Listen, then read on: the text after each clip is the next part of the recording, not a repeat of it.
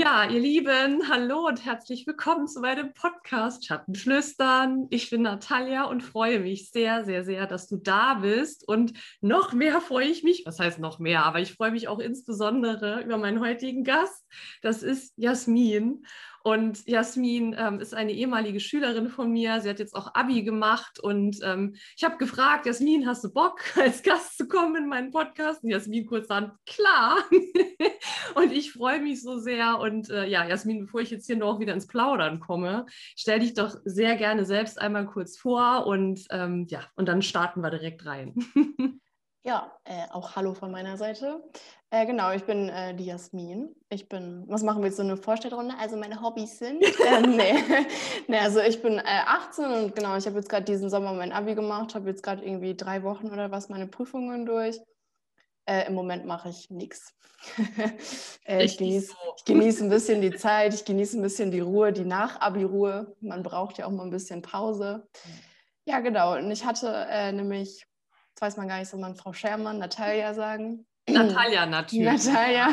ganz klar. Äh, nämlich im Wert- und Normunterricht hatte ich auch unter anderem als Prüfungsfach im Abi, also als mündliches Abi, äh, aber nicht bei Natalia. Schade, ja. Bei einem anderen Lehrer. Ich bin immer noch nachtragend ein bisschen, dass du nicht bei meiner Prüfung dabei warst. Ja, ich bin auch sehr gern dabei gewesen. ähm, ja, das äh, soweit zu ja. mir. Ja, also wie, ich kann es nur nochmal sagen, dass ich mich so sehr freue. Ne? Also ich freue mich über jeden Gast, aber wenn ich Schüler oder ehemalige Schüler, was auch immer, das ist für mich so ah, das ist für mich wirklich so, so, so wertvoll, ja, weil man da wirklich so sich mal austauscht und ist ja auch egal zu welchem Thema, aber ich liebe das einfach. Ne? Deswegen, ähm, ja, habe ich ja auch damals den, den Beruf ne, ergriffen, weil ich gespürt habe, boah, mir macht es so eine Freude, mich mit jungen Menschen da so zu connecten und da irgendwie was mitzugeben und auch wirklich zu diskutieren. Ich meine, du wirst das ja bestätigen, auch im Unterricht haben wir ja oftmals so diskutiert über diverse Themen und oh, I love it.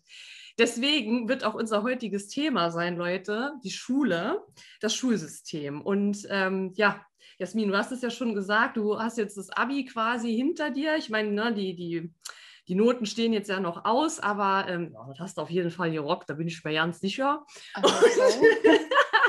Und äh, ja, und deswegen ist es natürlich super spannend, jetzt mal so ein bisschen zu reflektieren. Also deine eigene Schulzeit, wenn du mal so zurückdenkst, ähm, ja, so in die Anfänge, soweit du da dich überhaupt noch so wirklich dran erinnern kannst. Und wenn du da mal schaust, okay, wie war das denn so? Also, wenn du vielleicht so zu deiner Grundschulzeit zurückdenkst, bis jetzt, ne, bis zu dem Ziel im Grunde, was dann erreicht wurde.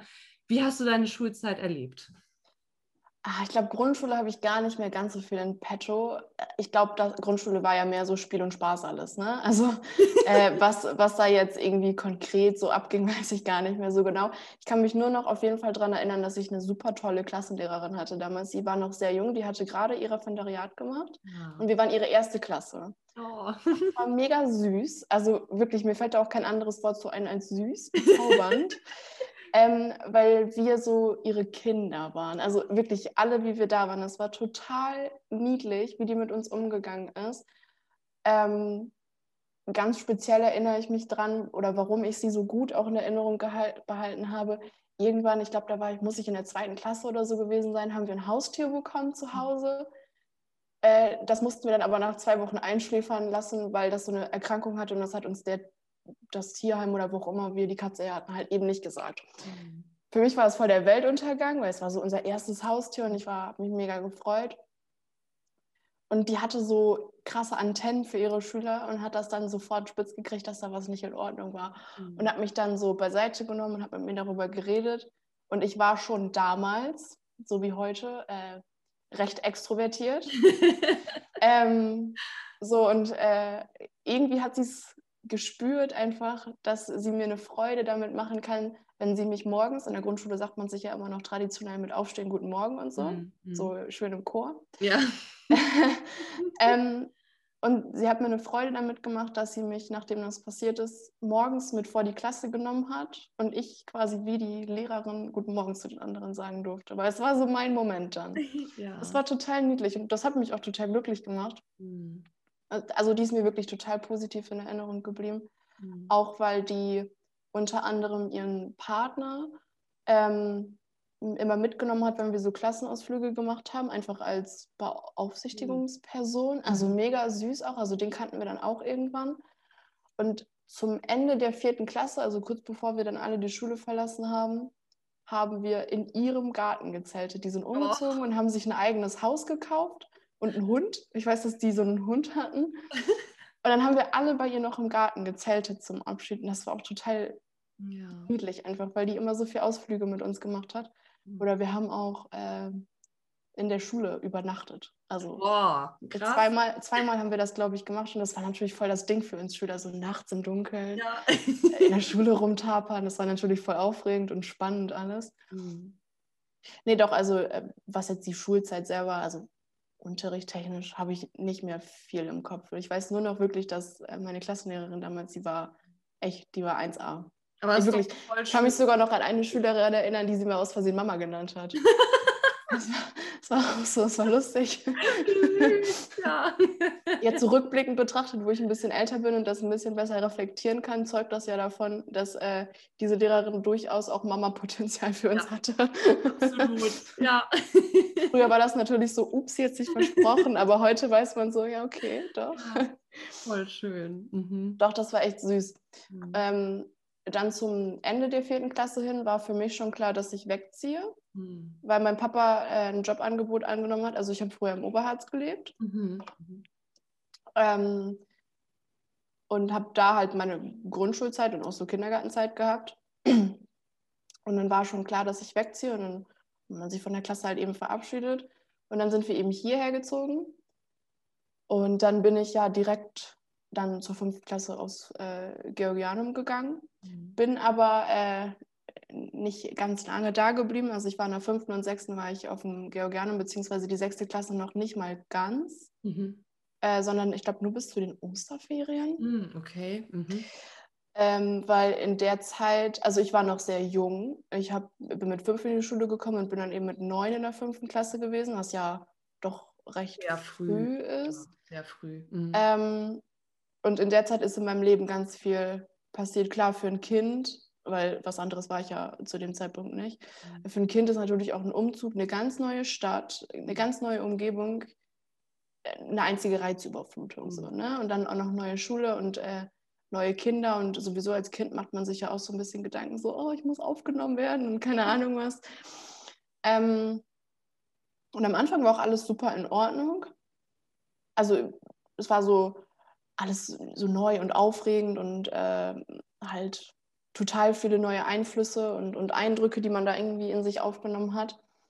Und so in der fünften Klasse hatte ich so das erste Mal so richtig Erfolgserlebnisse in der Schule. Also wie gesagt, Grundschule kann ich mich nicht erinnern. Also ich war da auch nicht schlecht, ich war aber auch nicht besonders gut. Es war einfach so Ja. normal halt. Ja, ne? ja. So. Aber grundsätzlich habe ich meine Grundschulzeit sehr, sehr gut in Erinnerung. Da ist nie irgendwas Mhm. Schlechtes gewesen. Also nicht, dass ich mich erinnern könnte. Mhm.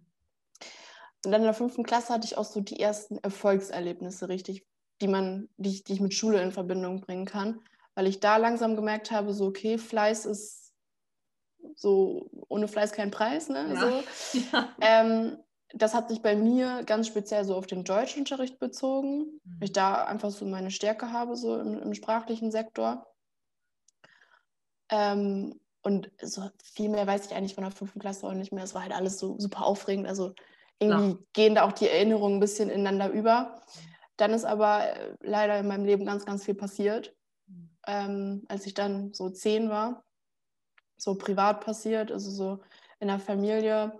Äh, und da ging es mir dann äh, leider nicht ganz so gut, sodass ich zwischen der fünften und der sechsten Klasse in den Sommerferien auch einen Klinikaufenthalt hatte, also für mehrere Monate. Mhm. Ähm, da was schwierig war, extrem schwierig, weil gerade für ein Kind in dem Alter, also wie gesagt, ich war zehn, Ja. ähm, ich bin viereinhalb Monate nicht zur Schule gegangen. Klar, ich kannte meine Klassenkameraden schon ein Jahr, Mhm. aber was ist schon ein Jahr? So Ja. klar, also so, ne? Mhm. Ähm, und als ich dann, also ich war halt fast die ganzen Sommerferien da, aber dann habe ich ja trotzdem total lange in der Schule gefehlt. Und klar, irgendwann fangen halt die Leute an, sich Fragen zu stellen. Mhm. Ähm, ja, und dann als ich wieder zurückgekommen bin, das war dann in der sechsten Klasse, es war heftig, Mhm. ähm, weil das muss ja dann im, ich bin im Sommer weggegangen. Dann muss ich irgendwann im November oder Dezember wieder zur Schule gegangen sein. Und dann bin ich auch nur noch drei Monate geblieben. Also ich bin in den Osterferien mhm. gegangen. Aber die drei Monate, das war nicht so schön. Also jetzt gar nicht mal irgendwie konkret auf den Unterricht bezogen. Natürlich auch das, weil ich schlicht nicht mitgekommen bin. In der sechsten Klasse geht ja bekanntlich der Fremdsprachenunterricht ja. los und ich habe Französisch gewählt und ich habe halt die Anfänge, die Basics nicht mitbekommen. Ja, bin brachial in Französisch abgeschmiert. Ja. Oder was heißt abgeschmiert? Von was soll man abschmieren, wenn man es ja. nie vorher hatte? Genau. So, ähm. Nee, ich, hab, ich, bin, ich konnte da den Anschluss leider überhaupt nicht finden und äh, deswegen war mir das auch eben wichtig zu sagen, dass ich in Deutsch immer gute Noten hatte. Ich bin mhm. auch, als ich wiedergekommen bin, in Deutsch leider abgeschmiert, was mhm. mir halt zu schaffen gemacht hat, weil ich so dachte, so ja, okay, woran liegt's? Ähm, Im Endeffekt lag es dann daran, nur weil ich aus der Klinik wieder da war, hieß es nicht, dass es mir auch wieder gut ging. Da war immer noch ganz viel im Argen, ja. äh, was noch erstmal irgendwie geklärt werden musste, bevor ich quasi wieder normal in meinen Alltag einsteigen konnte. Ähm, deswegen habe ich, für mich besteht so die Zeit am Georgianum, gibt es so zwei Teile, einmal so den Anfang, so fünfte, sechste Klasse und dann jetzt die Oberstufe. Mhm. Und äh, fünfte Klasse habe ich halt nicht so viele Erinnerungen dran, aber deswegen dieser erste Teil ist für mich eher negativ behaftet. Mhm. Einfach weil ich da äh, auch unter anderem dann mit Mobbing zu tun hatte. Nicht jetzt in der ausgeprägtesten Form, als dass ich da irgendwie beschimpft wurde oder weiß ich nicht was, sondern Kinder sind gemein. So, das kann man nicht schön reden, weil äh, das ist auch gar nicht böse gemeint. Kinder verstehen einfach auch vieles noch nicht. Mhm. Ähm, und deswegen, ich konnte ja selber noch nicht mal richtig erklären, warum ich nicht weg war, weil ich es ja mit meinen zehn Jahren selber noch nicht mal richtig verstanden habe. So und ja. ähm, das dann anderen Kindern zu erklären, war natürlich schwer und irgendwie auch nicht wirklich für mich als selber noch Kind leistbar. Also es ging nicht. Mhm. Boah. Ähm, und ich habe da ehrlich gesagt auch insofern negative Erfahrungen, als dass ich von meiner Klassenlehrerin damals ähm, eine sehr unerwartete Reaktion auf diese ganze Situation erhalten habe. Also man würde jetzt denken, dass man da irgendwie dann unerschöpfliche Hilfe oder was auch immer bekommt, also dass, dass man dann unterstützt wird, dass man den Stoff wieder aufholen kann und weiß ich nicht was, damit man halt so gut wie möglich irgendwie versucht, wieder Anschluss zu finden. Ja. Weil es war ja natürlich nicht nur wichtig für mich, im Unterricht Anschluss zu finden, sondern auch wieder auf, auf persönlicher, emotionaler Ebene zu den anderen Schülern. Aber es hat einfach nicht, es hat nicht funktioniert. Mhm. Es ging nicht. Mhm. Ich kann heute noch nicht sagen, woran es gelegen hat. Vielleicht einfach an dieser diesen kindlichen, ja, dass man einfach vieles noch nicht versteht und dass man grundsätzlich als Kind auch immer erstmal nichts so richtig reflektieren kann und auch nichts hinterfragt. Mhm. Wenn jetzt jemand hingeht und sagt, oh, diese war komisch, die war äh, in der Klinik, so dann glaubt man das halt. Ne? Ja, man hinterfragt ja. das ja nicht. Man ist ja noch nicht so dieser kritische ja. Mensch. Was ja auch, ich will das auch gar nicht verurteilen und ich will auch meine ehemaligen Mitschüler jetzt überhaupt Alles nicht, gut. gar nicht. Ja. Null, wirklich nicht. Das ist ja nur so, wie du es erlebt hast eben. Ne? Die Zeit war für mich, also rein auf emotionaler Ebene echt schlimm. Ich bin auch irgendwann nicht mehr gerne zur Schule gegangen, ähm, weil ich einfach gemerkt habe, ich hatte vor Französisch immer unfassbar Angst, ja. weil ich einfach wusste, dass ich es nicht kann, nicht so wie die anderen, einfach weil ich diese drei Monate Unterricht verpasst habe. Ich konnte ja nichts, ich habe ja, ja nichts gelernt. So, und wie soll man dann einsteigen, wenn die anderen schon so die ersten paar Wörter kennen und ich war noch so ein völliger Laie einfach. Deswegen davor hatte ich immer extrem Angst und ich weiß auch, dass ich dann immer meine Pseudo-Bauchschmerzen bekommen habe und dieses und jenes. Äh, und irgendwann war dann auch ersichtlich, dass ich das dann nicht schaffen würde. Und ich glaube, der härteste Schlag in die Magengrube war dann, dass ich tatsächlich auf dem Halbjahreszeugnis äh, als nicht versetzungsfähig oder irgendwie versetzungsgefährdet oder irgendwie sowas war da. Mhm. Also es mhm. war dann das Halbjahreszeugnis im Januar, aber stand irgendwie versetzungsgefährdet, irgendwie mit etlichen Fünfen und Vieren. Es war schon nicht so schön, weil ich vorher keine schlechte Schülerin war und ja. weil ich ja auch in der fünften Klasse angefangen habe, diesen Ehrgeiz zu entwickeln. Und das dann alles so zunichte gemacht wurde. Wahnsinn. Ja. Das war echt. Äh, das war ein richtiger Rückschritt irgendwie, so weiß ich auch nicht, weil so mit, gut, ich war da mit zehn, so, aber man fängt ja langsam auch dann an, sich zu, zu entwickeln und ein bisschen aus seinem so ganz kindlichen Ja, ja. Verhalten auszubrechen und ein bisschen eine Stufe höher zu steigen, sage ich jetzt mal. Und irgendwie war das für mich ein extremer Rückschritt, weil mir halt Schule immer wichtig war, weil ich ein sehr ehrgeiziger Mensch bin, sehr zielstrebig. Und als ich dann gemerkt habe, dass ich halt so abgeschmiert bin, hat mir das so echt den Mut irgendwie genommen. Das war ganz schlecht. Auf jeden Fall, als dann ersichtlich war, dass es nichts mehr wird, Mhm. auf dem Geo, vor, also äh, Mhm. vorläufig, Ja. bin ich dann äh, von der Schule abgegangen zum Halbjahr. Und dann bin ich nach Amsbüren auf die Realschule gegangen, Mhm. weil ich da dann auch, ich bin unter anderem dann auch ausgezogen. Also es hat auch zu Hause noch nicht wieder so gut funktioniert. Deswegen bin ich für zweieinhalb Jahre in eine Wohngruppe gezogen in Emsbüren und habe dann die Schule besucht. Auch wieder neue Umgebung, neue Menschen. Und das für ein Kind, was sowieso schon emotional instabil war, weil anders kann ich es nicht beschreiben, war das eigentlich der Gnadenstoß. Also wirklich. Äh, Ich kann mich an keine Zeit in meinem Leben erinnern, in der es mir so schlecht ging. So bis zum heutigen Tag nicht. Mhm. Also seitdem ging es mir auch nie wieder so schlecht, weil ich war von meinen Eltern getrennt, ich war von meinem Bruder getrennt. Äh, ich hatte den Kontakt zu den Menschen verloren, mit denen ich vorher meine Freizeit verbracht habe, sprich doch noch so ein, zwei Klassenkameraden.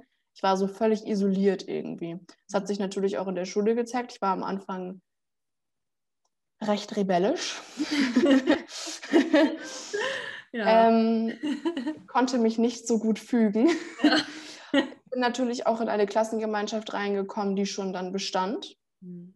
Weil die kannten sich ja dann schon zwei Jahre so und ich war dann, oder anderthalb und ich war so dann die Neue. Es war natürlich schwer. Ja, ist immer schwer. Mhm. Aber äh, unter anderem durch die Hilfe eben der Mitarbeiter da in, in der Wohngruppe habe ich irgendwann erkannt, dass dieser Schulwechsel auch eine neue Chance für mich ist. Ja. So, auf der alten Schule, auf dem, auf dem Georgianum, hatten die Leute irgendwann so ein bestimmtes Bild von mir entwickelt. So, ja, die ist komisch, die war in der Klapse oder wa- was auch immer so da gesagt wurde. Ne? Mhm. Und plötzlich habe ich erkannt, hier kennt mich niemand. Ja. Ich kann komplett von vorne anfangen und ich kann mich wieder vorurteillos Ja. mich den Menschen zeigen und ich kann mich auch wieder den Menschen öffnen, ohne Angst zu haben, für irgendwas verurteilt zu werden, was die ja per se auch gar nicht wussten. So. ja, klar. Ja. Mhm. Äh, das hat dann ganz gut funktioniert. Ich habe dann auf der Realschule schnell gemerkt, dass ich, dass die Realschule eigentlich nicht meine Schulform ist, Mhm. ähm, weil wie gesagt, ich war nie eine schlechte Schülerin.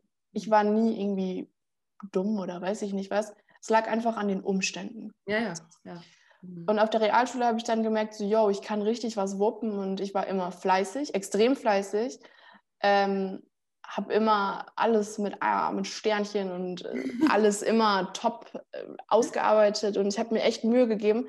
Das war so ein bisschen meine Kompensation. Mhm. So. Ich habe dann angefangen, ähm, mich ein bisschen auch über meine Leistungen zu definieren, so nach dem Motto, ja, irgendwie läuft gerade vieles nicht so gut, so hier zu Hause und so. Aber ich bringe gute Leistungen, so das ist gut, ist gut. So, da fing das so, da, da habe ich so ein bisschen den Grundstein für diesen Leistungsdruck gesetzt, der sich jetzt auch die letzten Jahre immer fortgeführt hat, Mhm. weil ich mich immer nur dann über, boah, ja, ich habe wieder eine Eins geschrieben, ja, ich bin gut. Das war so, ich habe das miteinander verknüpft. So, ich habe eine gute Note geschrieben, ich bin gut. Ich als Mensch. Nicht ich als Schülerin, ich als Mensch. Mhm. Ja, das muss man, glaube ich, ganz wichtig ist, das zu unterscheiden. Ja. Ähm, ja, aber da habe ich dann im Prinzip meine Stunden abgesessen. Ich habe halt irgendwann gemerkt, dass äh, ich eigentlich nicht unbedingt, was das Niveau angeht, auf eine Realschule gehöre, ohne dass das jetzt irgendwie blöd klingen soll oder so. Ich will auch nicht sagen, dass die anderen irgendwie dumm waren oder keine Ahnung was. Nein. Aber dass meine Stärken haben sich ganz klar dann gezeigt im Vergleich mit anderen Schülern, weil das macht Schule. So, Mhm. sie vergleicht ja Schüler miteinander, auch wenn es dann um Noten geht oder so. Ja, klar. Äh, und da habe ich dann halt ganz schnell gemerkt, dass das nicht mein Place to be ist, so richtig. Äh, ich hatte da auch mal so meine Freunde, aber auch da äh, habe ich nicht richtig mit dazugehört, sondern war eher ein bisschen ausgegrenzt, weil ich dann nicht mehr die Gestörte war, sondern dann war ich der Streber. Mhm. Also eigentlich habe ich mein gesamtes Leben lang, was die Schule Oh. betrifft, immer ein bisschen zu den Außenseitern gehört. Was, äh, also in der ersten Georgianum-Phase habe ich das als schlimm empfunden. Auf der Realschule ist man auch irgendwann älter geworden, da war es mir dann auch irgendwann ein bisschen egal. Klar, wenn dann irgendwer seinen Geburtstag gefeiert hat und die ganze Klasse eingeladen war, nur Madame Kühn nicht, dann dachte ich mir auch so, hm, Mhm. ja, that hurts. ja. ähm, hm. Aber wie gesagt, ich habe mich nach wie vor immer darüber definiert, so ja, ich schreibe gute Noten, deswegen bin ich gut so. Deswegen, das hat das ein bisschen kompensiert, dieses, dieses emotionale Defizit, was ich da irgendwie hatte. Habe dann auch als Jahrgangsbeste abgeschnitten am Ende. Mhm. Äh, und habe dann, also bin dann wieder zurück aufs Geo gegangen. Und dann ging meine Schulzeit eigentlich erst richtig los. Mhm. Weil die erste Phase vom Georgianum war scheiße. Jetzt mal echt auf gut Deutsch gesagt, ich kann es nicht, nicht anders sagen. Ja. Die Realschulphase war, ich habe dann meine Stunden abgesessen, ich habe mich nicht wirklich herausgefordert gefühlt, null. Also das war so für mich so, ja, ich komme hier halt hin, weil ich es muss, aber ich fühle mich nicht, das, das reizt mich hier nicht. Und mit den anderen komme ich sowieso nicht so gut zurecht. Also war das irgendwie auch nicht so das Wahre. Aber dann ging es in die Oberstufenzeit. Dann kam die 11. Klasse auf der Realschule, äh, auf dem Gymnasium wieder. Und bis dato hatte ich ja auch schon ein paar Jahr, Schuljahre hinter mir. Aber dann ging es eigentlich erst richtig los für mich. Mhm. Plötzlich habe ich wieder diesen Niveauanstieg gemerkt und ich war sehr dankbar darüber, weil mich, ich habe mich wieder gefordert gefühlt. Ja. So, ich musste mich wieder hinsetzen und ich ja. musste wieder was tun. Und ich habe so gedacht, so, okay, cool, das ist, irgendwie macht das ja auch Spaß. So. Andere, wenn sie das jetzt hören, denken so, als ob das Spaß macht. Aber nee, ich habe das als wirklich gut tuend und äh, schön irgendwie empfunden. Und dann kam, also 11. Klasse ist ja eher so eine Übergangsphase und dann kam nämlich die Oberstufe 12, 13 und da verändert sich auch das Verhältnis zu den Lehrern. Man wird entspannter, weil wir sind volljährig und wir sind mittlerweile erwachsen und man begegnet den Lehrern auf einer ganz anderen Ebene. Und man geht auch ganz anders an die Sache ran, weil man sich plötzlich denkt, so, yo, ich will jetzt mein Abi machen und ich muss dafür was tun. So, mhm. das ist mein Ding. Mhm. Zumindest war das bei mir so. Ich hatte die ganze Zeit ein klares Ziel vor Augen und ich habe gedacht, so, ich mache das nicht für die Lehrer, ich mache das nicht für meine Mitschüler, ich mache das für mich. Ja, ja. Und deswegen habe ich die Oberstufe als enorme Persönlichkeitsentwicklung wahrgenommen. Also eigentlich so fünfte bis zehnte Klasse war semi. Mhm. so, aber dann die Oberstufe war ähm, es war eine schöne Zeit. So, ich habe auch Menschen kennengelernt, die mir unfassbar ans Herz gewachsen sind. Wir sind alle reifer geworden, älter geworden und man nimmt auch ganz anders Einfluss aufeinander. Das ist nicht mehr dieses kindische oh, Gruppendenken, ja, so ja. Gruppenzwang, sondern jeder hat sich irgendwie als individueller Mensch entwickelt und nimmt bis zu einem bestimmten Punkt halt Einfluss auf die anderen, so dass man sich mit Rat und Tat zur Seite steht. Und im Abi, ich meine, klar, unser Abi war jetzt alles andere als einfach so in der jetzigen Situation. Ja, ja. Ähm, aber die Oberstufenzeit werde ich, denke ich, auch trotz Corona posit positiv in Erinnerung behalten. Weil ich auch Menschen an meiner Seite hatte, die mir wichtig sind und äh, die mir so emotionalen Beistand irgendwie geleistet haben. Also ich glaube, dass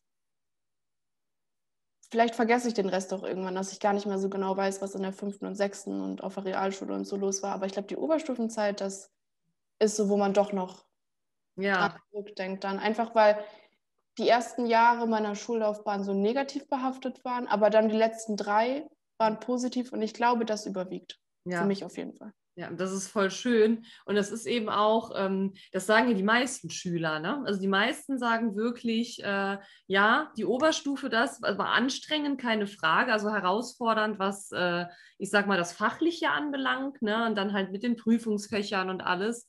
Aber das so von dieser ich sag mal, von der Ebene zwischen Lehrer und Schüler, dass sich da wirklich was verändert hat, in, in den meisten Fällen. In Sicherheit auch nicht immer so.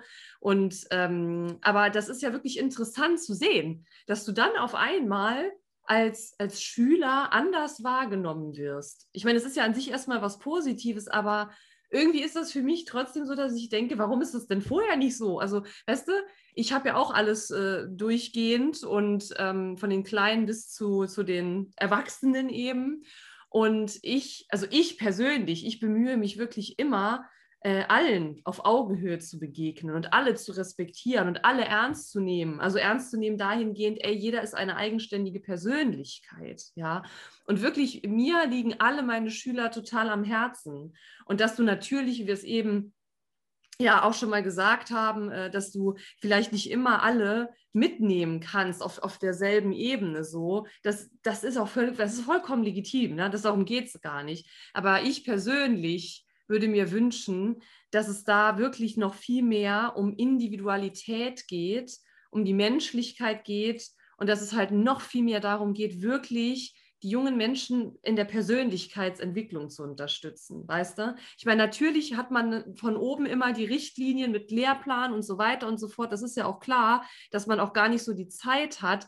Aber letztlich, ich, also ich persönlich habe mir immer diese Zeit genommen, weil ich es einfach mega wichtig finde, ne? dass es so ist, dass man halt nicht erst so viel sich anhäufen muss, sondern für mich könnte Schulzeit eben auch die komplette Schulzeit ganz anders laufen. Ja, wenn man, wenn, aber dazu bräuchte es halt eben auch einen Wandel. Ne?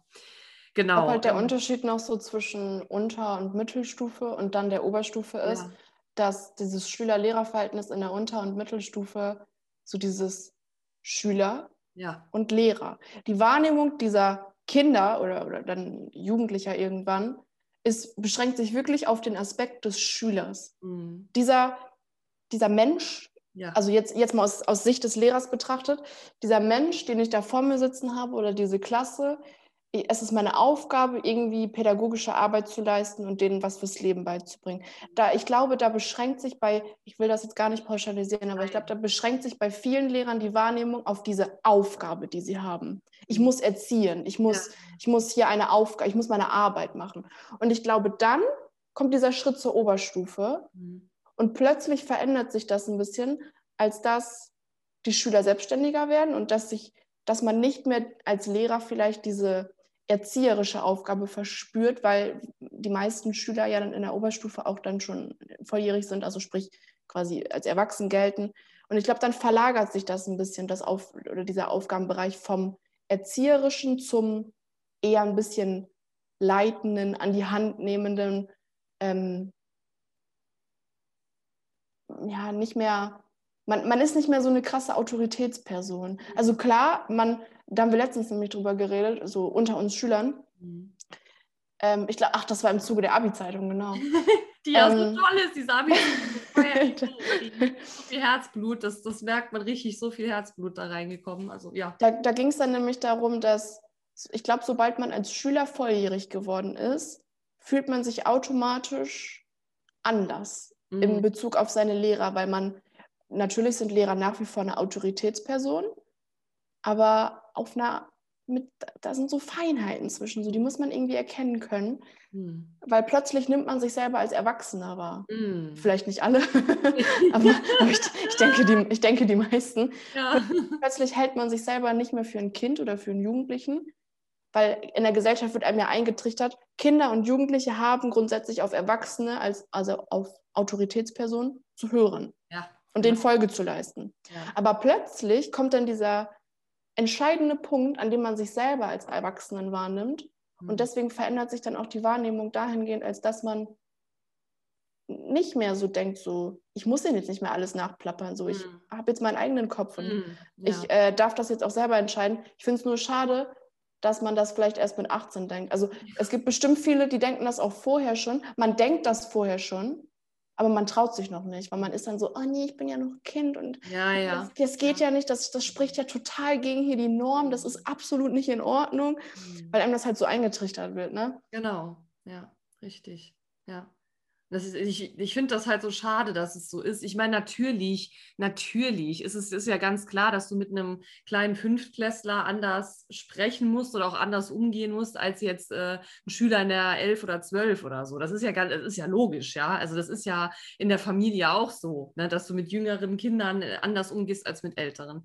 Aber trotzdem, wie du es gerade gesagt hast, was mich halt immer, immer stört, dieses so, dass bis zu diesem Punkt, wo dann dieser Schritt kommt in die Oberstufe, dass es dann halt wirklich eher so ist, ja, äh, wir müssen da halt was eintrichtern und ich bin dann als Lehrer oder Lehrerin der Chef und ihr habt ja eigentlich nichts zu melden. Also das ist jetzt ein bisschen pauschalisiert, aber generell möchte ich jetzt auch gar nicht, ich möchte sowieso keine Vorwürfe machen. Also das, darum geht es überhaupt nicht. Aber letztlich ähm, ist ja das System, was halt eben immer darüber steht. Ne? Dieses System, was halt eben vorgibt, das und das muss gemacht werden in der und der Zeit.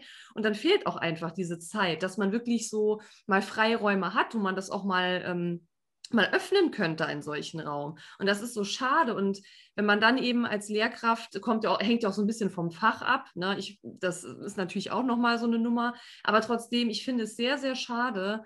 Und ähm, ja, das zum einen dieses so, dass ganz viele Schüler, ich meine, einige laufen ja auch so da durch, die, die leiden vielleicht auch nicht so krass darunter. Aber guck mal, du hast es ja eingangs eben selber geschildert. Ich meine, das hatte bei dir jetzt vielleicht familiäre oder persönliche Auslöser, aber trotzdem hat die Schule dich ja nicht wirklich aufgefangen. Ne? Also nee, überhaupt nicht.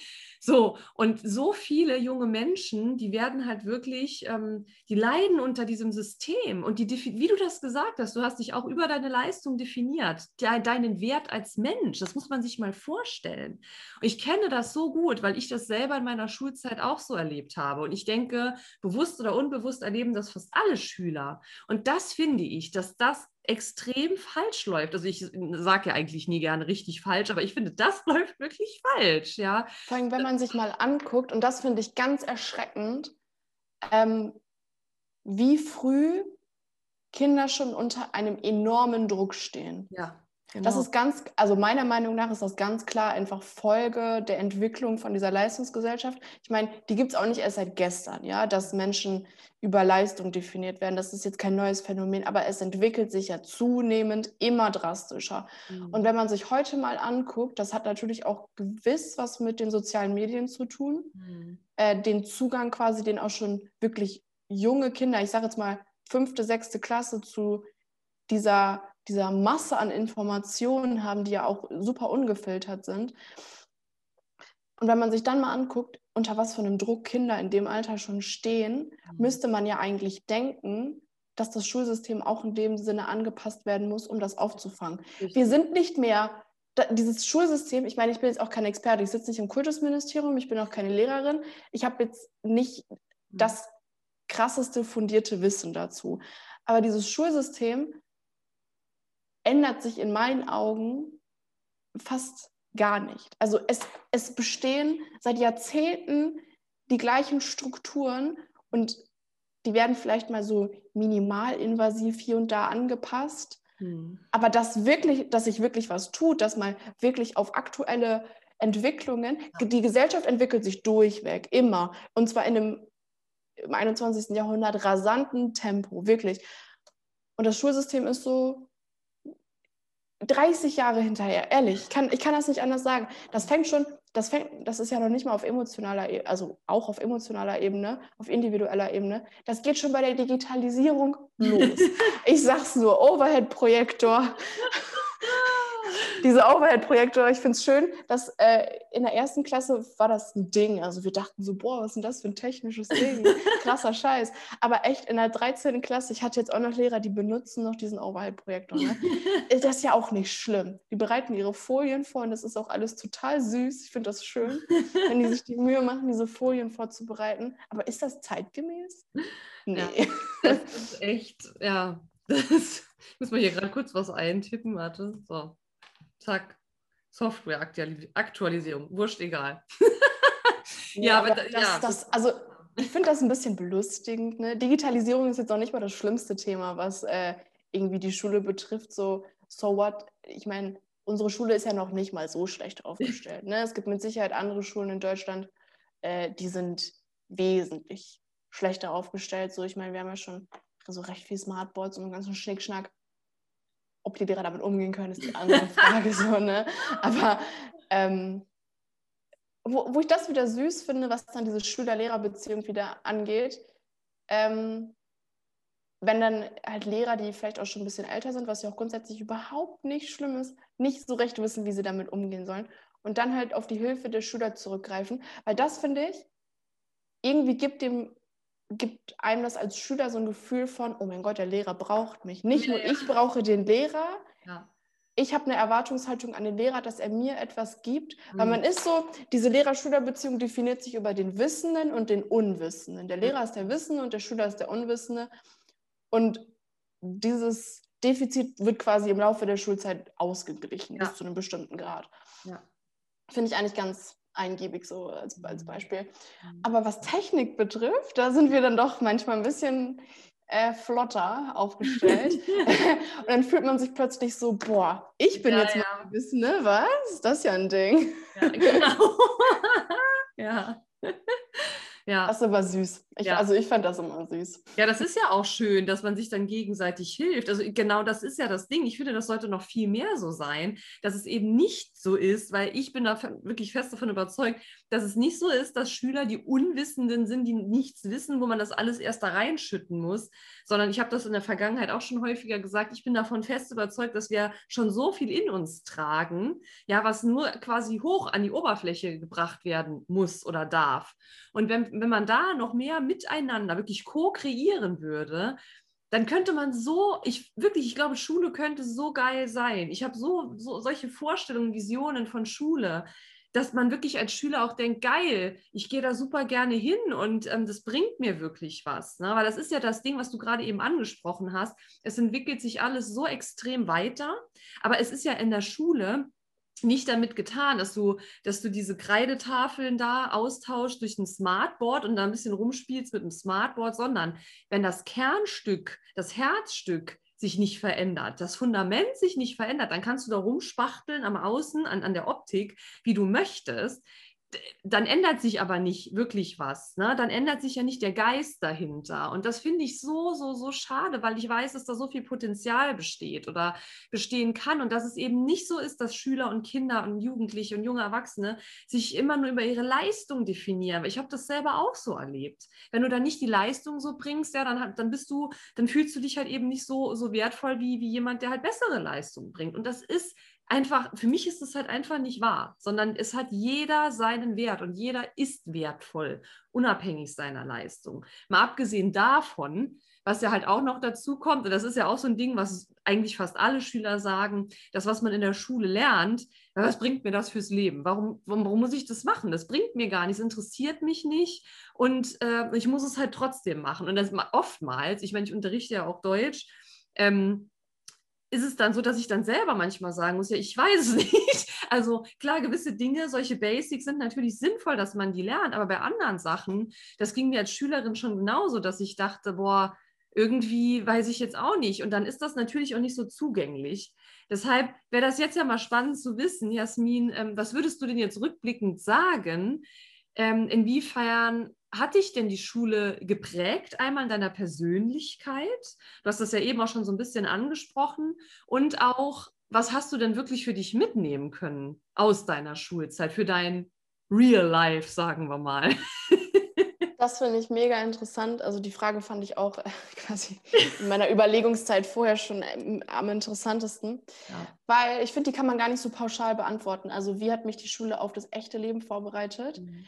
Man würde jetzt erstmal sagen, wenn mich jetzt jemand fragen würde, hatte ich die Schule auf das echte Leben vorbereitet? Könnte man jetzt meinen, ich könnte einfach mit Ja oder Nein antworten, also gut vorbereitet. Mhm. Könnte man jetzt meinen, ich könnte einfach mit Ja oder Nein antworten? Mhm.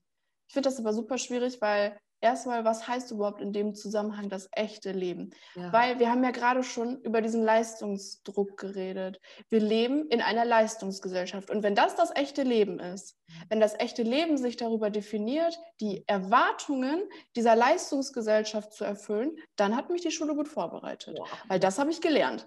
Das, ich habe ich hab gelernt, Erwartungen zu erfüllen. Ich habe gelernt, Anforderungen zu entsprechen. So, weil ich wusste, wenn ich meine Hausaufgaben nicht mache, dann kriege ich einen Strich. Das ist so dieses Zuckerbrot und Peitsche. Ne? Man wird bestraft für etwas, was man falsch gemacht hat. Aber warum falsch? Weil ich mache das doch für mich. Klar. In der, wenn fünfte, sechste, siebte, achte Klasse versteht man das vielleicht noch nicht, weil man noch nicht so diese Weitsicht hat. Mhm. Aber jetzt auch in der Oberstufe, mhm. wenn ich meine Hausaufgaben nicht mache, dann hat das dem Lehrer gefälligst total egal zu sein, ja. weil ich das für mich mache. Wenn ich zum 25. Mal eine Gedichtanalyse aufbekomme und ich habe es die ersten 24 Male mit Topleistung hingekriegt, dann mache ich das doch kein 25. Mal mehr. Voll. Ich habe andere Sachen zu tun. Ey, oder ich will auch einfach mal Freizeit haben. Ja. Aber weißt du, dann setze ich mich abends um halb neun hin und mache das. Weil ich so denke, oh nein, ich will keine schlechte Note bekommen. Das geht schlecht in meine Note mit ein, wenn ich meine Hausaufgabe jetzt nicht mache. Mhm. Dass ich am Ende vielleicht in der Abi-Prüfung eine Eins geschrieben habe, mhm. egal. So, mhm. aber Hauptsache Jasmin hat ihre Hausaufgaben in der 9. Klasse zweimal nicht gemacht. Ja. Weißt du, das finde ich so stressig ja. und das stresst auch total. Ich weiß das auch von anderen Schülern, dass sie das extrem stressig finden. Mhm. Diese, dieser Leistungsdruck, der Schülern schon ey, so eingeprügelt wird. Ehrlich, man, das ist ja nichts anderes. Ja. Dir wird beigebracht, dass du auswendig lernen musst. Klar, in der Oberstufe gibt es dann noch Anforderungsbereich 2 und 3, wie es so schön heißt. Also, ne? Aber ja. Oh, diese Begrifflichkeiten, ne, ehrlich. Nee, das macht mich, das macht mich so sauer, weil ja, das, das, echt, ja. das, vergiftet mhm. Dieses Mindset einfach. Ja. Man ist die ganze Zeit so, ich muss Leistung bringen, ich muss Leistung bringen. Und wenn ich nicht Leistung bringe, dann werde ich bestraft. Mhm. Weil für einen Schüler ist ein Strich das Schlimmste. Also für mich war das so. Man ist so, nein, ich werde bestraft. Das heißt, dir wird als Kind in deiner frühen Sozialisation schon eingetrichtert, wenn du nicht Leistung bringst, wirst du bestraft. Mhm. Wenn du Leistung bringst, wirst du belohnt. Du bekommst eine gute Note. Und so entsteht das. Und dieser Leistungsdruck ist ja auch automatisch verbunden mit Angst. Ja, Versagensangst. Natürlich, ja. Und das ist so toxisch mhm. für den Geist, weil man eigentlich dann sein gesamtes Leben lang immer Angst davor hat zu versagen. Mhm. Und das ist, das ist halt was, was mich, was ich jetzt nicht unbedingt durch die Schule gelernt habe, oder doch, streng genommen habe ich es so hintenrum durch die Schule gelernt. In der Schule habe ich diese Punkte gelernt, die ich gerade genannt habe. Aber dadurch, dass ich das kritisch reflektiert habe, habe ich gelernt, nein, es ist in Ordnung, auch mal einen Fehler zu machen und es ist in Ordnung, auch zu versagen. Weil man kann nicht immer alles auf Anhieb richtig machen, schon gar nicht als junger Erwachsener. Ich bin im Moment zum Beispiel mit der Situation konfrontiert, dass ich jetzt ein Studium, also dass ich mich jetzt für also ich weiß, was ich studieren will, so ich will Jura studieren, ähm, aber ich muss mich jetzt zum Beispiel für eine Uni entscheiden. Ja. Ich musste mich auch erstmal für einen Studiengang entscheiden. Ich habe erst überlegt, ob ich Soziologie äh, studiere, dann wollte ich Politikwissenschaften studieren, jetzt bin ich bei Jura gelandet. Ist alles recht ähnlich, also alles so Sozialwissenschaften, aber ich habe den Stress meines Lebens hier zu Hause durchgemacht, weil ich so dachte, scheiße, ich weiß nicht, was ich studieren soll, was ist, wenn ich das Falsche wähle, mein Gott, man muss da so viel Geld reinbuttern und dann am, am Ende ist es das Falsche. Aber irgendwann dachte ich so, ey, es ist kein Verbrechen, Nein. wenn man mal zwei Semester was studiert und dann zugibt, weil das zeugt auch von Stärke, ja. wenn man dann zugibt, so ja, war nicht so meins. Dann mache ich jetzt halt was anderes. So. Wir leben nicht mehr in keine Ahnung was, welcher Zeit, wo man mit 15 seine Lehre angefangen hat und das bis zur Rente durchgemacht hat. So. Es gibt ja super viele Menschen, die jetzt nochmal umsatteln und da ist ja auch nichts falsch dran. Nein, Mann. und so. wenn, aber wenn, wenn, wenn es das bedeutet, ob die Schule mich aufs wahre Leben vorbereitet hat, dass ich dieses Mindset entwickelt habe, also jetzt im Moment versuche ich das ja quasi irgendwie wieder los. Ich, ganz ehrlich, ich will das nicht ganz verlieren, weil irgendwie hat das ah. mein Leben ja auch geprägt. Aber ähm, ich will halt neue Aspekte dazulernen. Das soll nicht das Einzige sein, was mein Leben beeinflusst, sondern ich will eine gesunde Mischung aus vielen unterschiedlichen Positionen irgendwie haben, um daraus dann Entscheidungen zu treffen. Mhm. Aber wenn das der Fall ist, dann hat die Schule mich auf jeden Fall. Vorbereitet. Ja, das, Wenn es aber nicht der Fall ist, wovon ich fest ausgehe, weil klar, wir leben zwar in einer Leistungsgesellschaft, aber das ist ja nicht das wahre Leben. Das, äh, es hängt ja noch viel mehr damit bei. Zum Beispiel emotionale Bindungen zu anderen Menschen. Mhm. Ähm, oder auch, keine Ahnung, andere Dinge. Aber ich habe schon oft darüber nachgedacht, es müsste so Unterrichtsfächer geben wie sowas wie irgendwann Mindset, also wie, wie entwickle ich ein gesundes Mindset? Jetzt natürlich auch wieder die Frage, was ist ein gesundes Mindset, weil alle definieren das irgendwie anders. Mhm. Aber wie entwickle ich quasi eine gesunde mhm. Persönlichkeit oder keine Ahnung? Wie, wie lerne ich, dass ich mit mir selber glücklich sein kann? Ja, genau. So, mhm. Dass ich mich mit mir selber in meiner Umwelt wohlfühle. Ähm, dann aber auch so andere Sachen, damit fühle ich mich jetzt natürlich ganz akut ähm, ähm, wie heißt das? Wohl. Wohl? äh, nee, damit fühle ich mich gerade konfrontiert. Ach genau. so. ähm, kurzer Aussetzer hier. Das ist wurscht, egal. Ähm, also damit fühle ich mich ja im Moment ganz akut konfrontiert. Wie führe ich mein Leben überhaupt? Ey, ich bin jetzt 18, ich habe jetzt gerade die Schule abgeschlossen und jetzt? Okay, jetzt gehe ich studieren. Aber okay, und dann ziehe ich aus. Aber wo gehe ich hin, wenn ich, wo, wo, wo gehe ich hin, wenn ich mich melden muss? Also wo mache ich das? Ähm, ich habe mir so ein Auto gekauft, so, wo muss ich das anmelden? Wie mache ich das alles? Steuern, wie geht das? Habe ich das in der Schule gelernt? Ich, ich kann das jetzt sagen, ich habe es nicht gelernt, weil ich bin jetzt gerade fertig und irgendwelche Zehnklässler könnten sagen, ja, vielleicht lerne ich das ja noch. Nein, Leute, ihr lernt es nicht. Ehrlich, niemand hat mir beigebracht, wo ich wie Steuern zahlen muss. Niemand hat mir beigebracht, ähm, wie viel von meinem Gehalt für Krankenversicherung und so drauf geht. Keine Ahnung, ob das andere mal gelernt haben, aber ich habe es nicht gelernt. Mhm. Vielleicht lernt man das an der BBS Wirtschaft oder so, ich habe keine Ahnung. Was ist mit so Behördengeschichten? Was ist, wenn ich dieses und jenes klären muss? So, dann muss ich erstmal meinen Papa anrufen und ja. den fragen, so, ich, weil ich das vorher nicht selber gelernt habe. Klar, ein bisschen was in seinem Leben kann man auch einfach über Selbsterkenntnis lernen, ist ja auch in Ordnung. Aber jetzt gerade mit meinen 18 Jahren fühle ich mich so überfordert, weil ich so denke, okay, cool, ich habe jetzt ein Abi und ich weiß, wie ich ein Gedicht analysiere und so, ja. aber irgendwie bin ich voll planlos. Voll. Ich bin jetzt gerade 13 Jahre zur Schule gegangen und bin trotzdem mega planlos. Was ja. sagt das denn aus? Ja, ja, also genau. entschuldige mal bitte.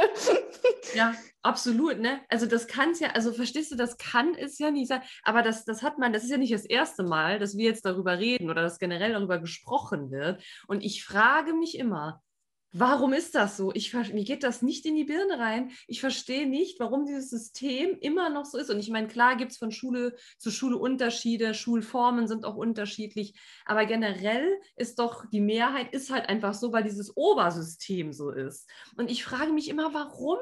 Warum ist es so, dass es einfach, ich meine, klar, Gesellschaft ist eine Leistungsgesellschaft, in der wir leben, keine Frage, finde ich aber auch schon schwierig, um ehrlich zu sein, ne? weil ich hatte persönlich auch super viel damit zu tun, nach wie vor, diesen ganzen Bullshit, den ich da über mich selber angehäuft habe, diese Glaubenssätze, die mich total limitiert haben, eben wie dieses, ich muss leisten, um geliebt zu werden, ich muss leisten, um wertvoll zu sein, ja, weil ansonsten äh, werde ich abgelehnt. Was ist das denn?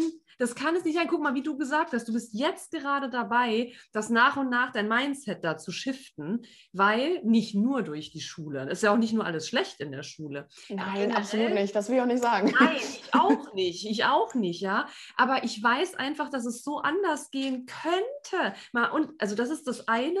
Und das andere, was du gesagt hast mit den Inhalten, die man da lernt. Also ist ja auch schon die Frage, ist das wirklich Lernen? Weil, come on, ich habe das den Schülern auch immer gesagt, ich wäre doch jetzt nicht mehr in der Lage, Abitur zu machen. Das könnte ich nicht ich könnte jetzt kein Abitur mehr machen und dann frage ich mich wirklich, was ist denn Lernen über? Das muss ich gerade mal drei Wochen fertig und können jetzt noch nicht mal mehr die Prüfung schreiben. Bitte, ja, das musst du dir mal bitte vorstellen. Was ist denn das für eine Farce? Das ist eigentlich nicht Lernen, sondern das ist so irgendwie eintrichtern ins Kurzzeitgedächtnis, um es abliefern zu können, kurz, kurzfristig in einer Prüfung, um da halt zu bestehen. Aber Schule sollte doch wirklich aufs Leben vorbereiten mit all seinen Facetten und ich verstehe, wirklich, ich verstehe das nicht. Ich verstehe es nicht. Und ich, äh, ja, ich mache meinen Job ja eigentlich gerne so oder habe ihn immer gerne gemacht.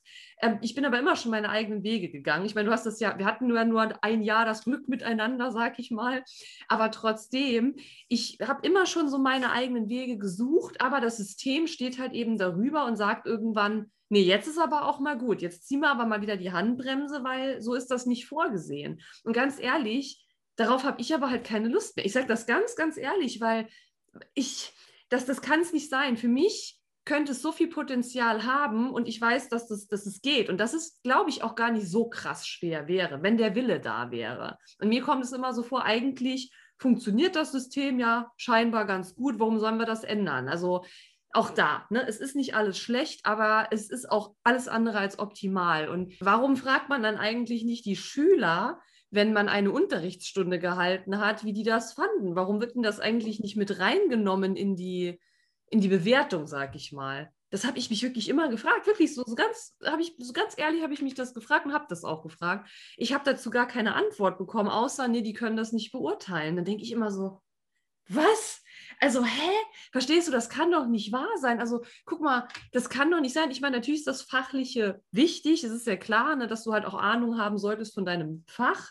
Aber was doch mindestens genauso wichtig ist und eher noch viel, also für mich ist das noch eher viel wichtiger, was für ein Pädagoge und was, was ja, also welche, welche Werte bringst du denn mit als Pädagoge, verdammt nochmal? Weil du hast doch Tag für Tag für Tag mit jungen Menschen zu tun, die du mitformst, die du mitprägst. Und dann habe ich mir damals geschworen, okay, wenn ich jetzt meine Ausbildung da beende und gehe in dieses Referendariat, ich, ich mache das nur dann, ich ziehe es nur dann durch, wenn ich authentisch sein kann, wenn ich wahrhaftig sein kann und wenn ich das wirklich so machen kann, wie ich das möchte.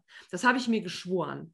So, und das wurde da auch wirklich honoriert. Also das muss ich ganz ehrlich sagen. Ne? Ich bin immer für mich eingestanden. Ich bin vor allem immer für meine Schüler eingestanden. Immer. Meine Schüler waren für mich, die kamen an, an erster Stelle. Immer. Bis heute ist das Wohl meiner Schüler für mich hat das oberste Priorität. Immer. So, und da, da, führt auch kein Weg dran vorbei. Das hat nichts damit zu tun, dass man nicht mal Meinungsverschiedenheiten hat. Natürlich nicht. Aber das lebt doch davon. Aber dieses sich über die Schüler zu stellen, das geht gar nicht. Das, da blutet mir wirklich das Herz. Ich meine das wirklich, ja, weil es macht. Mich macht das nicht mal traurig, mich macht das sauer. Ja, ja, genau. Weil ich sehe, wie viel Potenzial verschwendet wird bei jungen Erwachsenen, bei Jugendlichen, bei Kindern, indem deren Geist so in dieses Muster, in diese Masche reingedrückt wird. So. Ja. Deswegen steht auch bei uns in der Abi-Zeitung so, äh, bei diesen, was war das, zehn goldene Regeln für dein Abi. Gib immer die Antwort, von der du denkst, dass dein Lehrer sie hören will. Ja. Mach das nicht, ehrlich. Ja. So, wenn du eine andere Meinung hast, so dann sag das einfach. Und das habe ich mich, ich persönlich habe mich das auch erst in der Oberstufe getraut. Ich bin Diskussionen mit Lehrern eingegangen ohne Ende. Ja? Also besonders eben mit äh, dann meinem Werte- und Normenlehrer, der mich echt Ehre geprägt hat, weil ich ganz viel auch damit nach Hause genommen habe aus dem Unterricht. Äh, ich hatte häufig dann immer so, ja, aber Moment mal, was ist denn, wenn das so und so ist? So, ich habe so diese Theorien auf den Tisch geknallt bekommen und ich habe mir die auch reingelesen und ist ja auch alles schön und gut. Aber dann dachte ich so, mh, hm, ich sehe da Probleme. also ganz, ich finde das so, ich finde, es gibt nichts Authentischeres, als wenn ein Lehrer eingestehen kann, dass er halt nicht alles weiß und dass er auch Fehler macht. Weil ich kann es halt echt absolut nicht ausstehen, wenn Lehrer dann so sich selber als die Allwissenden darstellen und als könnten sie alles. Mhm. Es gibt halt viele Lehrer, die machen das und die können dann nicht zugeben, ja. dass sie was falsch gemacht haben. Ja. So als Schüler sage ich doch auch ständig so, oh ja, das war falsch. In meinen Klausuren wird mir dran geschrieben, ja, das war falsch. So, und ich gehe ja jetzt auch nicht hin und sage, äh, das erkenne ich jetzt nicht an. So, ja, dann ja. denke ich halt, so, ja, habe ich halt falsch gemacht, so, ne? Mhm. Einem wird so als Schüler dann so eingebläut, so, ja, Schüler machen ständig Fehler und da ist es in Ordnung, beziehungsweise eigentlich ja nicht, weil dann wirst du ja direkt bestraft, ja. weil schlechte Note. Aber Lehrer, die machen keine Fehler. Ja, ja. El ich meine, Eltern machen auch keine Fehler, ne? das wissen wir ja auch alle. ja, aber das ist halt so ein ganz großes Ding, was ich eben schade finde. Und ja, das haben wir jetzt auch schon so, so häufig gesagt, aber wo ich so viel Potenzial sehe. Und ähm, wie soll ich sagen, also es kommt ja auch nicht von, von ungefähr, ist ja auch kein Geheimnis. Ich meine, ich habe ja auch die Abi-Zeitung, die ich so feiere. Das ist einfach so schön, habe ich dir auch schon gesagt, ne, weil du da ja wirklich mit an vorderster Front mitgewirkt hast. Es ist so viel, steckt so viel Liebe drin. Und ich habe, mir ist auch wieder das Herz aufgegangen, als ich dann noch meine Kommentare gelesen habe. Und ich zum Beispiel habe ja zu fast jedem Schüler, also zu Schülern, die ich dann kaum hatte, da habe ich vielleicht keinen Kommentar geschrieben, aber ich habe zu fast allen Schülern habe ich einen Kommentar geschrieben und weil ich es wirklich ernst meine, weil ich das wirklich sehe und weil ich einfach diese Wertschätzung entgegenbringen möchte, ja und nicht weil ich gedacht habe, so es kommt jetzt gut an, wenn ich das mache, nein, weil ich es fühle, weißt du, weil es mir so wichtig ist, euch was zurückzugeben. Jetzt könnte ich wieder fast heulen, weil mir das einfach so wichtig ist, ja, wirklich auf menschlicher Ebene. Diese oh Begegnung zu haben. Ja, ich bin da gerade so ein bisschen emotional so drin. Ne? Es ist, ist nicht so ganz Ne? Und weil das einfach meine Herzensangelegenheit ist und dann diese Zeilen zu lesen, was ihr da so geschrieben habt, na, auch über mich, das ist so, dann denke ich so, ja, Mann, das ist es, warum ich den Job mache. Ja, das ist es, um euch wirklich ein Stück irgendwie mit, mit was mit auf den, euren Lebensweg zu geben. Ist doch scheißegal, ob man jetzt diese eine Theorie gemacht hat oder nicht, ja, ob, ob das jetzt der Lehrplan komplett erfüllt ist oder nicht. Scheiß doch der Hund da drauf. Es, wo ist denn diese Menschlichkeit? es geht doch um die Menschlichkeit. Ja, und wir sind doch alle Menschen. Und du, du, hast es eben auch gesagt, wenn wir das eben da mal mehr wieder in unser Leben ziehen würden, dass es gar nicht erst so weit kommt, dass wir in diesen Verstrickungen da sind, dass wir uns selber abwerten und sagen, ich bin nichts wert, weil ich keine so tollen Leistungen bringe. Es ist ja kein Wunder, dass unsere Gesellschaft ähm, dass, es, dass es halt eben so ist, wie es ist. Ne? Ich, ich bin davon überzeugt, du hast es auch gesagt, wenn man wieder mehr in die Intuition käme, mehr in die Verbindung mit sich, ja, und das hat nichts mit irgendwie komischem Esoterikzeug zu tun, sondern es ist einfach die Connection zu dir, ja, open your mind, so, connecte dich. Das ist so, so, so wichtig. Und das müsste in der Schule einen ganz anderen Stellenwert haben. Es müsste komplett alles geschiftet werden. Und ganz ehrlich, ich bin auch davon überzeugt, dass es geht aber vielleicht nicht in diesem System, so wie es halt da noch besteht, sondern dann muss man sich halt andere Wege suchen. Ja, also das, ich spreche da ja aus eigener Erfahrung. ähm, das ist dann so, aber dann sage ich, okay, ne, ich habe da mein Bestes gegeben und mit Sicherheit vielleicht den einen oder anderen erreicht und dann muss man auch erkennen, gut, dann ist es halt eben an der Zeit, andere Wege zu gehen. Okay, dann nehme ich das aber an. Und warum? Weil ich für das Leben bin. Ja, und ich, es ist mir so wichtig, das mitzugeben, verdammt nochmal. Gerade euch jungen Menschen. Ja, das ist einfach, es ist so, ja, es ist einfach wichtig. Es ist ja auch, ja, vor allem ist es gerade so wichtig. Wenn ich einen Wunsch aussprechen dürfte ans Kultusministerium, dann würde ich mir wünschen, dass, ich meine, mir bringt das jetzt nichts mehr, weil ich halt fertig bin. Und mein Bruder geht noch zur Schule und irgendwann werde ich Kinder haben und ich will ja auch die irgendwie gut durch die Schule bringen, so, ne? Ähm, oder ich wünsche es auch einfach grundsätzlich allen kommenden Generationen. Wenn ich einen Wunsch aussprechen dürfte, dann würde ich mir wünschen, dass Lehrer und Schüler sich mit exakt dem gleichen Verhältnis an Respekt und Toleranz und Verständnis entgegenkommen. Weil ich habe das Gefühl, wenn ich jetzt zurückschaue, der Schüler hat den Lehrer immer ein bisschen mehr respektiert. Und der Schüler hat immer ein bisschen mehr den Lehrer irgendwie zu dem aufgesehen oder keine Ahnung was. Klar, dass, dass jetzt ein Lehrer nicht zu einem Kind aufschaut, ist, ist klar, aber es sollte ein grundsätzliches, wenn man das jetzt mal zusammenfassen möchte in einem Begriff, menschliches, ja. tolerantes Verhalten mhm zwischen Lehrer und Schüler geben, auf beiden Seiten. Und das gibt es momentan meiner Meinung nach nicht. Und ich glaube, das ist das größte Problem. Und wenn das behoben werden würde, mhm. bin ich mir sicher, dass auch Schule als solches dann nicht mehr so konservativ ist und nicht mehr als dieses dieser Kinderknast wahrgenommen wird, wo man die Blagen morgens abladen kann. So.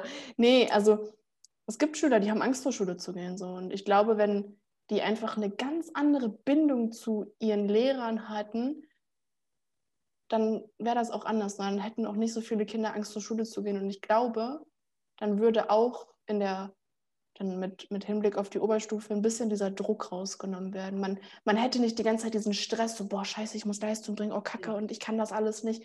Man hätte einfach, man braucht eine Vertrauensbasis zu seinem Lehrer. Und wenn man die nicht hat, was ja im Moment in vielen Schulen oder bei vielen Fällen so ist, dann funktioniert es auch nicht. So ja. und ja. ich glaube, ich bin der fest, festen Überzeugung, dass ähm, es gibt, ich selber würde mich als sehr charakterstark bezeichnen, aber ich glaube, es gibt auch viele junge Erwachsene, die sind nicht so, nicht weil die das irgendwie nicht können, sondern einfach, weil man viel zu viele Reize aus der Umwelt aufnimmt mhm. und irgendwann bricht man darunter zusammen. Und wenn man dann niemanden hat, mhm. wenn man zum Beispiel auch nicht die, den familiären Background hat, der einen auffangen kann, dann muss es der Lehrer tun. So. Und also ja. irgendwo gehört das für mich dann auch mit dazu, zum, zum Beruf des Lehrers. Und ich finde, wenn man das nicht kann und wenn man dann nicht mit Herzblut mit dabei ist, so wie du, ich finde, dann ist man auch falsch in seinem Job. So, ja. Es geht ja, es geht halt wirklich nicht nur darum, Wissen zu vermitteln. Ganz ehrlich, ey, als ob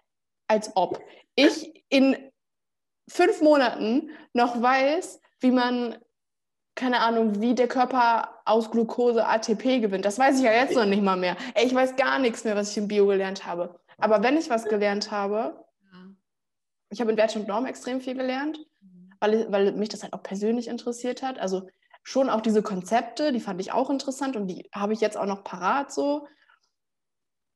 Aber ich habe halt viel über mich selber gelernt in dem Unterricht. Ich weiß nichts mehr von den Inhalten mhm. aus vielen Fächern, aber ich habe Dinge über mich selber gelernt und die werde ich in 25 Jahren noch wissen. Mhm. So, auch wenn ich in fünf Tagen den, das Material schon nicht mehr weiß, in 25 Jahren werde ich mich daran erinnern, was ich über mich selber gelernt habe. Mhm. Und ich glaube, da müsste man mehr den Fokus drauf legen in der Schule. Und das würde ich mir wünschen. Boah. Für jeden anderen Schüler. Ja. Oh Mann, ich habe so Engelshaut hier. Wirklich stehen so zu Berge. Ey, das, oh, ich, ich kann das gar nicht in Worte fassen. Ne? Das ist so, du sprichst mir da so aus der Seele das ist, ja, ich kann einfach nur sagen, hell yes. Und ich habe immer noch den Glauben daran und die Überzeugung, dass das möglich ist, dass es das geht. Und wenn sich immer mehr Menschen da so wirklich zusammenschließen und sagen, ja, komm, wir wollen wirklich diesen Wandel. Wir wollen wirklich das jetzt mal shiften. Es war jetzt okay, aber jetzt reicht es doch mal damit. Ja, jetzt gehen wir mal bitte einen Schritt weiter nach vorne auf die Menschlichkeit zu, auf diese Begegnung, auf diese wahrhaftige Begegnung. Und das ist, es ist einfach, es kann so toll sein. Ich kann das gar nicht sagen, du hast es gerade so schön auf den Punkt gebracht. Ich will dazu auch gar nicht mehr sagen. Das, du hast mir einfach aus der Seele, aus dem Herzen gesprochen gesprochen und möchte mich da auch wirklich aus tiefstem Herzen bedanken, dass du dich da bereit erklärt hast, mit, mit mir zu sprechen, das rauszuhauen, so echt, so wahrhaftig. Und ich kann nur sagen, auch wenn wir ja nur ein Schuljahr zusammen hatten, ne, aber wir haben uns ja trotzdem immer mal so ausgetauscht zwischendurch. Und es ist so eine Bereicherung für mich, ne, zu sehen ähm, und auch da, dadurch, dass du deine Geschichte jetzt hier geteilt hast, du bist doch ein Paradebeispiel dafür, wie wie wertvoll das ist, dass man für sich einsteht, dass man seinen Weg geht. Und das war nicht alles einfach für dich, ganz und gar nicht. Es geht hier nicht darum, oh, auf die Tränendrüse zu drücken, sondern, Mann, es ist dein Leben. Es ist dein Leben. Das sage ich auch immer, immer, immer, immer. Und ich, das ist wirklich die Botschaft, die ich auch immer raussenden möchte. Lass dir von niemandem einreden, dass du es nicht kannst, dass du es nicht wert bist, dass du nicht gut genug bist oder sonst was. Es ist alles Bullshit. Ja, es ist Bullshit, weil wir können alles. Wir können alles, wenn wir mit dem Herzen dabei sind. Und deswegen ist es für mich so bereichernd, ähm, ja, dieses Gespräch geführt zu haben, weil es ist, ich merke das auch so richtig, ne, wie das so rausgeht in der Energie. Es ist einfach so, so wertvoll. Ich möchte mich wirklich ganz, ganz herzlich bei dir bedanken. Und ich weiß, dass du deinen Weg gehst. Ja, das ist für mich ganz sonnenklar, ist auch wurscht egal letztlich, was du jetzt da einschlägst. Ne? Du hast es eben auch gesagt, man kann immer wieder umsatteln. Wichtig ist nur, dass das Herz dabei ist, dass, das, dass du das Herz aufmachst. Ja, das ist das aller, aller, aller Wichtigste überhaupt. Und dann sagt das Leben auch ja. Okay, ne? Ist natürlich manchmal Deep Shit, aber dann sagt das Leben auch ja. Und das ist so wichtig. Liebe Jasmin, das ist so schön. Also, das ist echt vielen, vielen Dank an dich. Gerne.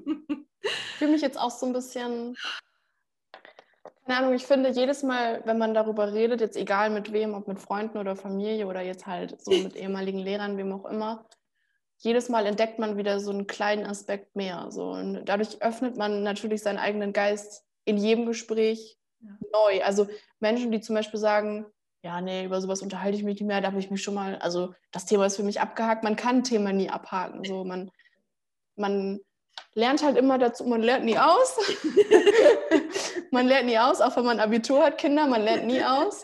Ähm, mhm. Nee, weil ich, ich glaube, ich habe jetzt, ja, ich habe jetzt Stoff gelernt, mhm. und jetzt ist es, glaube ich, für mich an der Zeit, emotional was zu lernen. Habe ich in den letzten Jahren auch schon, aber ich glaube, jetzt ist so ein auch so ein kleiner Wendepunkt oder vielleicht auch ein großer, das wird sich dann im Nachhinein zeigen, Wendepunkt in meinem Leben, wo ich ähm, bestimmt ganz viel über mich selber kennenlernen werde. Wie reagiere ich in bestimmten Situationen? Ähm, auch wie reagiere ich, obwohl das hat mich jetzt in den letzten zwei Jahren in, in diesem Corona-Abi, das habe ich gelernt in der Schule. Wir sind Experten darin geworden, auf unvorhergesehene Situationen zu reagieren. Ja. Weil wir es mussten. Wir ja. waren dazu gezwungen. Ja. So, und ich glaube, das hebt uns ab, das macht uns besonders als Generation. Mhm. Ähm, ich, ach, keine Ahnung, es gibt auch Leute, die sagen, ja, auf dem Arbeitsmarkt ist das bestimmt total toll für euch, ihr seid ja Überlebenskünstler und ach, was weiß ich, was irgendwelche Leute gesagt haben. Aber ist mir eigentlich total egal. Für mich persönlich habe ich daraus nur mitgenommen, so, dass ich in Zukunft weiß, auch wenn mal was Unvorhergesehenes passiert und ich das im ersten Moment als mega stressig empfinde und irgendwie mich das überrumpelt und ich überhaupt nicht weiß, wo mir der Kopf steht, naja, irgendwie geht es halt weiter. Ne? So, ja, ja. Also, ja, genau.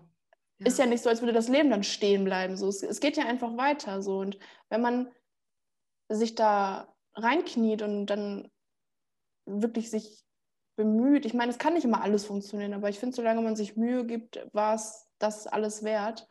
Absolut. Ja. Und dann wird man am Ende auch sehen, dass da was Gutes bei rauskommen kann, auch wenn man sich am Anfang so überfordert gefühlt hat. Absolut. Ja, das ist so. Absolut.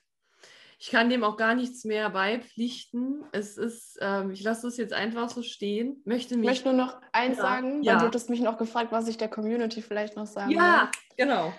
Weil ähm, da habe ich mich, da habe ich ganz viel drüber nachgedacht, weil was sagt man so anderen Menschen so? Ja. Weil man will sich ja jetzt auch nicht so als der Prediger vorne hinstellen und sagen, ja, Jungs, macht halt mal so und so, das ist gut. Weil als ob ich das weiß mit meinen 18 Jahren. So was weiß ich eigentlich schon. Ja, ich weiß, wie man Satz des Pythagoras ausrechnet. Aber nee, so was weiß ich schon vom Leben. Ich finde, man unterscheidet halt auch so schlau und lebensschlau. Mhm. Das sind zwei völlig unterschiedliche Paar Schuhe.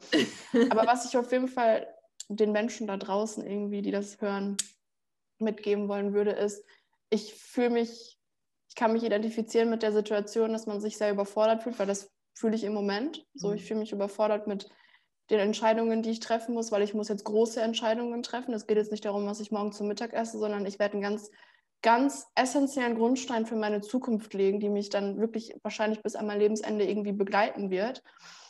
Ähm, weil auch wenn ich sage, so, boah, ja, ich habe Jura jetzt ein Jahr studiert und merke, das wird nichts, hat mich ja beeinflusst. So, es wird mich ja. ja, die Entscheidungen, die ich jetzt treffe, die werden mich ganz, ganz doll beeinflussen. Ich werde neue Menschen kennenlernen, die mich ganz, ganz doll beeinflussen werden. Mhm.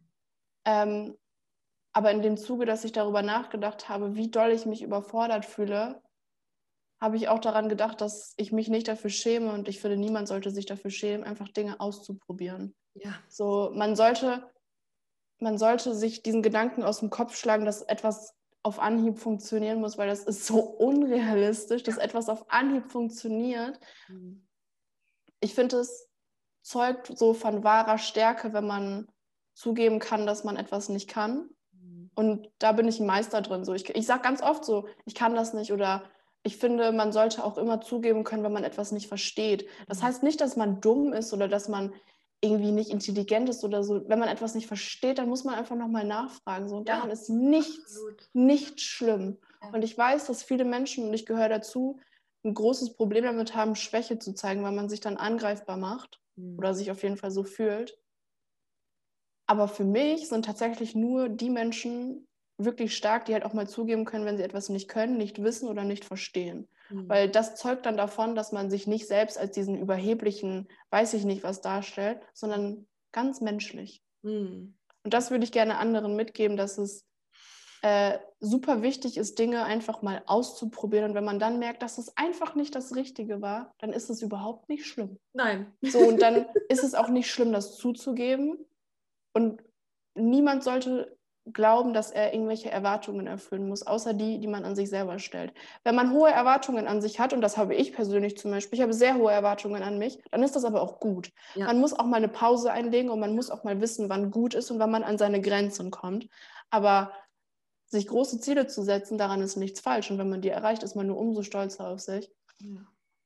Aber man sollte nie das Gefühl haben, dass man die Erwartungen von anderen erfüllen sollte. Auch nicht von den Eltern, hm. Auch nicht von Lehrern, auch nicht von Mitschülern oder vom, vom Partner, weil ja. im Prinzip ist es ja mein Leben, dein Leben so. Und wenn ich eine Entscheidung treffe, dann muss ich damit glücklich sein und nicht jemand anderes. Ja, absolut. Ja. Das, ist so, das sind so weise Worte von einem so jungen und Menschen. eine, eine Sache ist mir auch ganz wichtig, das noch zu sagen. Deswegen habe ich das auch gerade so gepusht, von wegen ist es nicht schlimm, mhm. zuzugeben, dass man etwas nicht weiß. Es ist auch absolut nicht schlimm, sich Hilfe zu suchen. Mhm. Aber ich finde, man muss sich auch nicht immer auf andere Menschen verlassen, weil ich persönlich bin ein Mensch, der sich auch selbst gerne herausfordert. Mhm. So, wenn ich Situationen, mich mit Situationen konfrontiert fühle, wo ich mir im ersten Moment erstmal so Hilfe suchen wollen würde, dass ich sage, boah, ich muss jetzt mal meinen Papa anrufen oder keine Ahnung was, dann denke ich da einen kurzen Moment drüber nach, reflektiere die Situation und frage mich dann, ja, Vielleicht probiere ich das aber erstmal selber, weil daraus lerne ich ja auch so ja. aus der Erfahrung. Und wenn ich dann einen Fehler gemacht habe, dann lerne ich halt trotzdem daraus. So, dann mache ich es halt noch ein zweites Mal. Ja. Wenn es beim ersten Mal in die Hose gegangen ist, ja. mache ich es halt noch ein zweites Mal. Oh, so, Punkt. Deswegen, ich finde, ja. es ist nichts falsch daran, sich Hilfe zu suchen und zuzugeben, dass man etwas nicht kann. Aber um sich selbst zu entwickeln und um seine Persönlichkeit zu entwickeln, sollte man noch in regelmäßigen Abständen, sage ich jetzt mal, ähm, versuchen, sich selbst herauszufordern. Mhm. Wenn ja. man es dann nicht schafft, dann ist es immer noch kein Problem, nochmal jemanden um Rat wenigstens zu fragen oder um Hilfe zu bitten. Mhm. Ja, ist wirklich so. Weil nur das, was du halt nicht versucht hast, ne, das, das, nur das kann man ja auch später vielleicht bereuen. Ne? Da gibt es ja auch diesen Spruch quasi. Und das ist aber so, so wichtig, ja, weil deswegen lebt man ja auch. Also wenn man ständig immer nur in seiner Komfortzone da bleibt, dann entwickelst du dich ja auch nicht weiter. Und es gehört eben dazu, Fehler in Anführungszeichen zu machen. Ne? Das, ist, ist, letztlich sind alles Erfahrungen, wie du es auch gesagt hast. Und da wirklich zu sagen, okay, ich gehe den Schritt, ist vielleicht mit einem gewissen Risiko verbunden, aber scheißegal, dann mache ich das dann ist es eine Erfahrung, dann hake ich das ab, beim nächsten Mal mache ich es anders. Und auch, na, wie du gesagt hast, dass es auch wirklich, wirklich legitim ist, sich Hilfe zu holen. Natürlich, ja, es ist ja immer ein Miteinander oder für mich sollte es immer ein Miteinander sein. Also, ah, deswegen. Aber man, aber man muss es dann auch abhaken, weil du hast es gerade gesagt, so, ja. ich habe vielleicht ein Misserfolg gehabt und dann ja. hake ich das ab. Man muss es dann aber auch abhaken genau. können. Man, man, muss sich ja. dann deswegen nicht fertig machen und die ganze ja. Zeit so denken, oh, war ich blöd, das habe ich jetzt nicht hingekriegt und oh, scheiße. Oder sich dann so denken, nee, ich versuche es jetzt nicht nochmal, ich habe es beim ersten Mal nicht geschafft. Man muss da wirklich sprichwörtlich einen Haken dran machen und einfach sich dann überlegen, ja, okay, was ist beim ersten Mal nicht so gut gelaufen, mache ich beim nächsten Mal halt besser. Genau. Ich weiß, dass man das nicht immer auf jede Situation anwenden kann. Zum Beispiel zwischenmenschliche Beziehungen, da funktioniert das nicht. Ja, klar. Da kann man sich nicht fragen, ja. es gibt kein Muster, wonach man das machen kann. Man kann sich ja nicht fragen, beim letzten Mal habe ich das nicht gut gemacht, diesmal mache ich es besser. Weil Menschen sind unterschiedlich, das funktioniert Natürlich. nicht. So, ne? Aber wenn es so um Entscheidungen trifft, die einen selber vielleicht irgendwie beeinflussen, da funktioniert das eigentlich ganz gut. Absolut, absolut. Ja, das Leben ist doch da, ne, damit man experimentiert und äh, ja, wirklich lebt eben. Das ist so, so wichtig. Wow, so schön nochmal, ich möchte mich ganz, ganz, ganz herzlich bei dir bedanken. Das ist immer so wertvoll. Ich laber das nicht dahin. Ich, ich meine es wirklich. Ne? Das ist das, warum ich das hier mache, weil das einfach so bereichernd ist. Und ich weiß, dass es auch Menschen erreicht, die es erreichen soll. Und ja, liebe Jasmin, ich danke dir wirklich Danke für dir auch. so schöne Gespräch. Wünsche dir natürlich alles, alles Gute. Ich meine, wir bleiben sowieso in Kontakt ne, für alles das, was jetzt kommt und gönn dir jetzt mal die Auszeit. Jetzt darfst du auch wirklich mal einfach durchatmen, einfach mal sein, einfach mal ein bisschen sacken lassen und du machst sowieso deinen Weg. Davon bin ich überzeugt und mega geil, mega geil. Also das ist einfach so toll von, von deiner Art, von allem. Das ist sehr, sehr wertvoll. Ich danke dir und ähm, ja, bis ganz bald.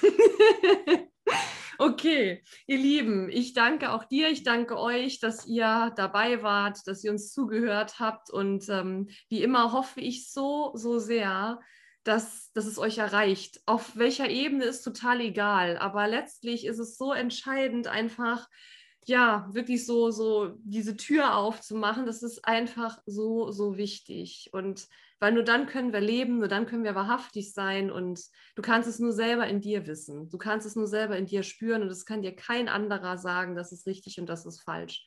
Also in dem Sinne, bis ganz bald. Herzensgrüße gehen raus. Deine Natalia. Tschüss.